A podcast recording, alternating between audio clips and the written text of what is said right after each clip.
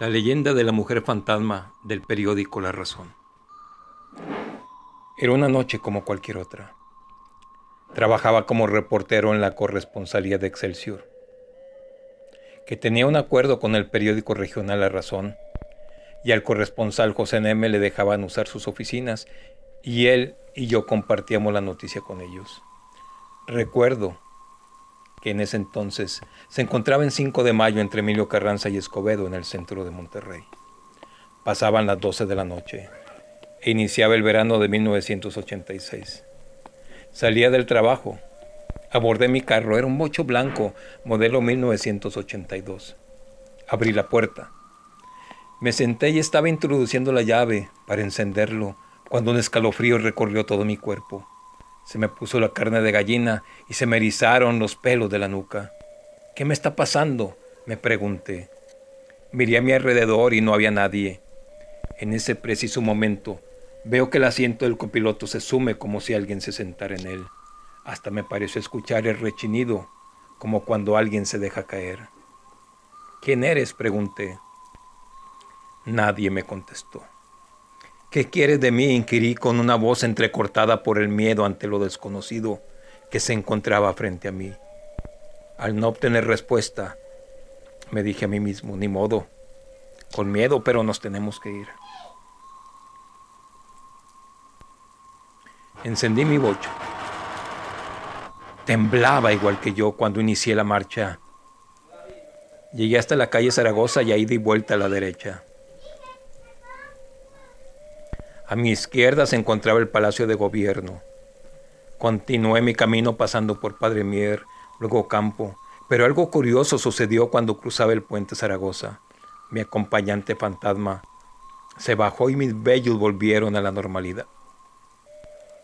Así pasaron varios días. Todas las noches el fantasma se subía a mi carro y me acompañaba camino a mi hogar, siempre bajándose en el puente Zaragoza. A nadie le había contado lo que me sucedía, ya que anteriormente había tenido experiencias con fantasmas. Y la gente te juzga de loca cuando le cuentas cosas que no comprenden. Por un tiempo mi trabajo consistía en ir a Cadereyta a sacar las noticias que ahí pasaban, pero una de esas tardes me encontré con todo el personal de la oficina en la calle. Cuando me estacioné pensé que a lo mejor estarían fumigando, pero no fue así. ¿Qué está pasando? Le pregunté a Rosa, la secretaria, que estaba muy asustada. Y me dijo, es que ahí espantan. Se empezaron a prender las luces, las computadoras y la televisión. También se siente una presencia ahí adentro. Mire, estoy con la carne de gallina, me dijo. ¿Es la primera vez que sientes eso? Le pregunté. No, ya van varias veces. Fíjese que en una ocasión estaba sola y tuve que ir al baño. Cerré por dentro la puerta de la oficina para que nadie se metiera y fui a hacer mis necesidades. Y en eso, que escuché un taconeo, pasos que venían por el pasillo. Pero eso no fue todo. Se paró frente al baño y ya ve que la puerta no llega hasta abajo. Y me asomé. Y me asusté mucho porque vi los zapatos de una mujer. Eran color rojo, lo recuerdo muy bien. Primero pensé que alguien se había metido. Me paré rápido y fui a revisar y no había nadie. La puerta seguía cerrada por dentro. Ya no pude trabajar. Así que nos están asustando a cada rato. Cálmate, le dije. No te va a pasar nada. ¿Dónde está el jefe? Le pregunté. Está dentro, pero yo que usted no pasaba. Me encaminé y saludé a los demás compañeros y entré a la oficina con don Pancho Tijerina, que era el dueño del periódico, un hombre que con su sola presencia imponía, pero cuando lo tratabas era muy buena gente, con un lenguaje folclórico y fuerte al hablar. ¿Qué pasó, don Pancho? Pues aquí estos cabrones que inventan cosas para no trabajar. Míralos todos afuera. No quieren entrar porque dicen que los asustan. Puros cuentos. Eso inventan para no seguir trabajando. En eso me acordé que yo conocía a un maestro de la Asociación Gnóstica de Antropología y Ciencias. Como ve, don Pancho, os invito a mi maestro de la Gnosis para que venga y le eche un vistazo. Al principio no quería, pero al final de cuentas aceptó, para quitarles el miedo a, a los trabajadores.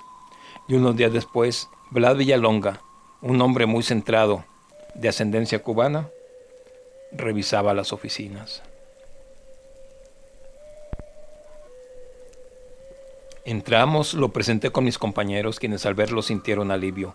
Qué bueno que vino, dijo, dijo Rosa. Don Pancho esta tarde no estaba. Héctor, el editor, nos acompañó. Recorrimos la entrada, la redacción, llegamos al pasillo, que por un lado daba a un pequeño patio y del otro lado al baño, y al área en donde formateaban el periódico, que en aquel entonces se hacía mano. En cada área que pasábamos, Vlad decía, no siento ninguna presencia. Hasta que llegamos a la última oficina. Entonces se me pusieron los pelos de punta. Y le digo, ya llegó, aquí está detrás de mí. Vlad voltea y dice, efectivamente aquí está. Nos hace unas señas pidiéndonos que nos calláramos mientras él se contactaba con el fantasma. Cerró los ojos como si entrara en un trance de meditación y empezó a hablar. Es una jovencita de unos 15 o 16 años. Dice que esta es su casa y que no los quiere aquí. ¿Que por qué no se van? Blas le preguntó, ¿cómo te llamas? Y ella contestó, Irene. ¿Con quién vives aquí? Con mi hermana mayor y mi mamá. ¿En dónde están ellas? No sé. ¿Cuándo fue la última vez que las viste? Irene contestó que no sabía, que hacía mucho tiempo que no las veía. Recuerdo que una vecina habló con mamá y nos trajo una comida la cual estaba rica y todavía no me la terminaba cuando me dolió el estómago y me empezó a dar mucho sueño. Creo que me desvanecí. ¿Las has vuelto a ver después de eso? No, contestó Irene. ¿Has vuelto a comer? No, no me acuerdo. ¿Cuándo fue la última vez que dormiste? le preguntó Blas. No sé. Toca mi brazo, dijo Blas. ¿Cómo estoy? Estás tibio, dijo ella. Ahora tócate tú, ¿cómo estás? Muy fría, le contestó. Poco a poco Irene comenzó a tomar conciencia de que estaba muerta al igual que su hermana y su mamá, y una lágrima asomó por su mejilla. ¿Por qué llora? le dijo Blas. Irene dijo, estoy muerta, ¿verdad? Y el maestro le contestó, sí, ahora tienes que seguir tu camino, ya no es tiempo de que estés aquí. Esta ya no es tu casa y estás asustando a todos los que trabajan aquí. Irene siguió llorando y dio la media vuelta. Atravesó la puerta y lentamente, cuando cruzaba el pasillo, bajo bajó del cielo una luz blanca y ella poco a poco se fue elevando.